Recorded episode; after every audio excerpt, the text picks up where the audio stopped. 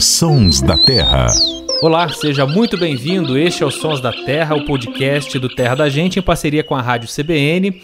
Eu sou Marcelo Ferri, jornalista, repórter do Terra, e aqui comigo está o meu colega Paulo Augusto. Tudo bom, Paulo? Olá, Ferri. Olá, Luciano. Mais uma vez um prazer estar com vocês participando dessa conversa sobre a natureza. Luciano Lima, biólogo, sabe tudo de natureza, tudo bom? Tudo bom, Paulo? Tudo bom? Ferre, é um prazer estar aqui com vocês. Sabe que certa vez eu estava gravando na Amazônia, se não me engano, foi lá no Mato Grosso, ali na região do Cristalino, a gente estava na floresta gravando aves. De repente comecei a ouvir um barulho, um som meio misterioso, assim, mexendo as folhas. A gente ficou curioso, também temeroso para saber o que, que era. E aí, vários animais, principalmente aves, começaram a descer no chão, descer para o chão, vasculhar as folhas, também alguns macacos pequenos. E aí descobrimos, eram as formigas de correição, que também são chamadas de legionárias ou taocas. Elas andam em grupos de até 500 mil indivíduos, fazem um alvoroço por onde passam. O Luciano, podem ser considerados os predadores mais vorazes do Brasil, é isso? São, são sim, Marcelo. Elas são não só apenas os predadores mais vorazes, mas eu diria um dos predadores mais eficientes, não só do Brasil, mas do mundo.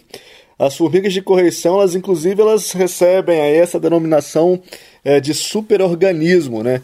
Que na verdade, quando elas estão saem à caça, é, não se pensa apenas na formiga, na verdade, o exército que elas acabam formando. Tem várias questões que são super interessantes. O próprio fato delas fazerem as correições, que são esses exércitos que varrem a floresta, capturando praticamente quase tudo que é vivo, especialmente invertebrados, insetos, as mandíbulas delas não conseguem é, cortar a carne de grandes animais, de vertebrados. Então, às vezes, mesmo que uma serpente ou um lagartinho seja, seja capturado no meio da correição, as formigas acabam desistindo deles, mas os invertebrados saem correndo desesperados. Então, esse som que você ouviu é, parte que os ouvintes ouviram aí também, é o som de milhares de formigas caminhando pelo solo da mata, mas a esse som também você junta exatamente isso que você falou, o canto das aves, né? Tem as aves seguidoras de formigas de correição, vamos falar delas mais pra frente um pouquinho, e também os sons desses grilos, gafanhotos é, é, e outros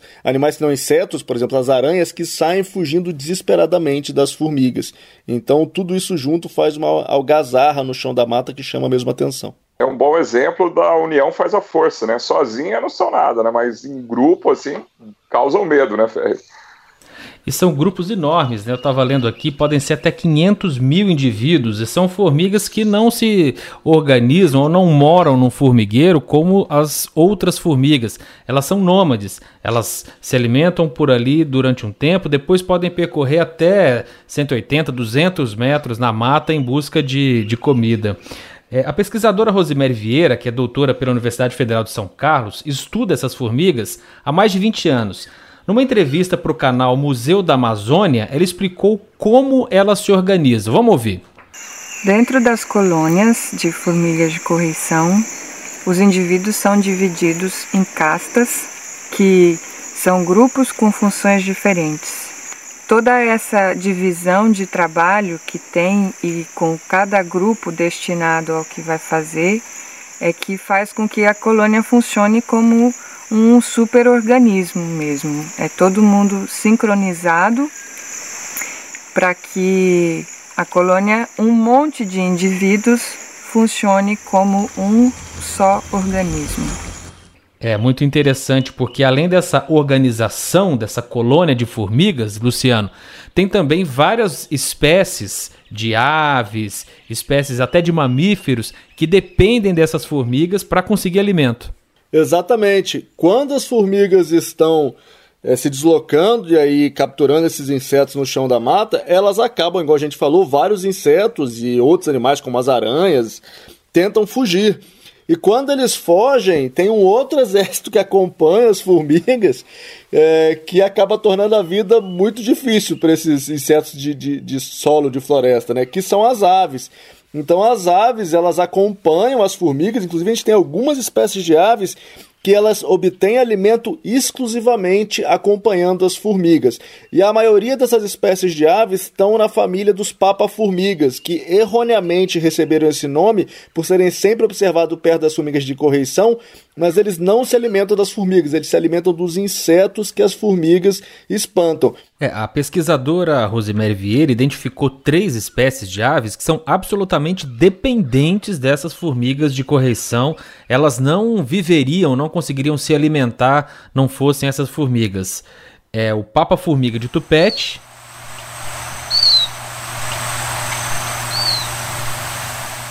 a mãe de taoca de garganta vermelha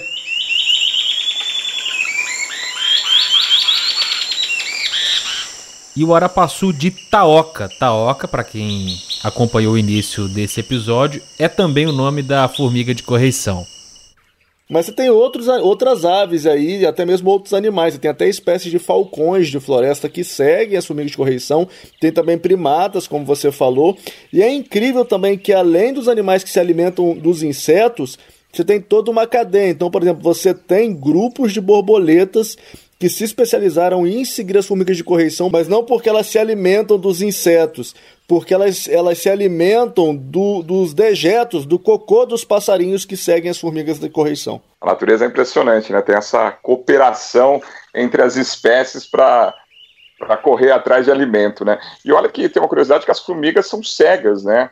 Elas se orientam especialmente pelo olfato, né? Exalando o feromônio, que é o perfume aí da natureza, né? Do, de mamíferos e das formigas aí, né? Agora eu te pergunto, Luciano, cheiro deixa rastro? Literalmente, Paulo, nesse caso, as formigas elas seguem um rastro de cheiro deixados por outras formigas que vão na frente. Como você falou, elas são praticamente cegas, elas praticamente conseguem só ver a claridade, está claro ou escuro, um pouco de movimento. Também são surdas e o mundo delas inteiro é percebido por essa questão dos cheiros do feromônio. Inclusive, é, é super interessante porque se você está vendo uma correição de formigas na mata e elas estão passando em cima de uma folha, se você tira essa folha, Simplesmente você tirou uma folha do solo da mata onde as formigas estavam passando. Você vê que as formigas elas começam a se acumular porque obviamente o rastro de cheiro, de odor estava em cima dessa folha. Então você tirou, elas perdem completamente o caminho.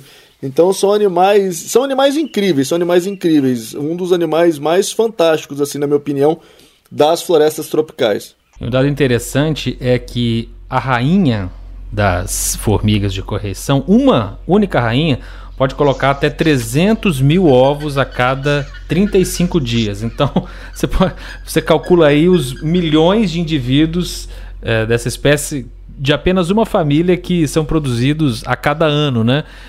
E é só na Amazônia que a gente encontra esse tipo de formiga, Luciano, ou tem por toda parte? Não, Marcelo, essas formigas têm várias regiões do Brasil. Na Mata Atlântica, inclusive, é muito comum. Inclusive as pessoas de áreas rurais, mas elas são dependentes de floresta. Então, geralmente, áreas rurais ali próximo à mata, as pessoas, às vezes, as correições, eu já tive a chance de estar em algumas casas, algumas vezes quando aconteceu isso, as formigas literalmente elas invadem a casa e saem percorrendo tudo pela casa e as pessoas gostam disso. Por quê? Porque elas limpam a casa de aranha, de barata, de escorpião. Você fica só vendo as formigas saindo, levando.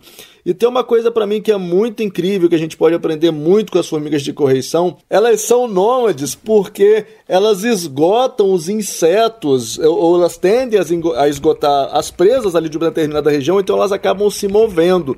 Então, mesmo as formigas, elas sabem que não dá para explorar um lugar muitas vezes ao mesmo tempo. Você tem que ter uma rotatividade. As formigas praticam praticamente o princípio de sustentabilidade. Né? Legal, legal. Quer conhecer um pouco mais sobre as formigas de correição? A gente vai colocar fotos bem legais lá no nosso Instagram, o Terra da Gente. Se você gostou desse episódio, quer ouvir outros, acesse o nosso perfil nos players de podcasts. A edição e sonorização desse podcast, desse episódio dos Sons da Terra na CBN foi do Samuel Dias.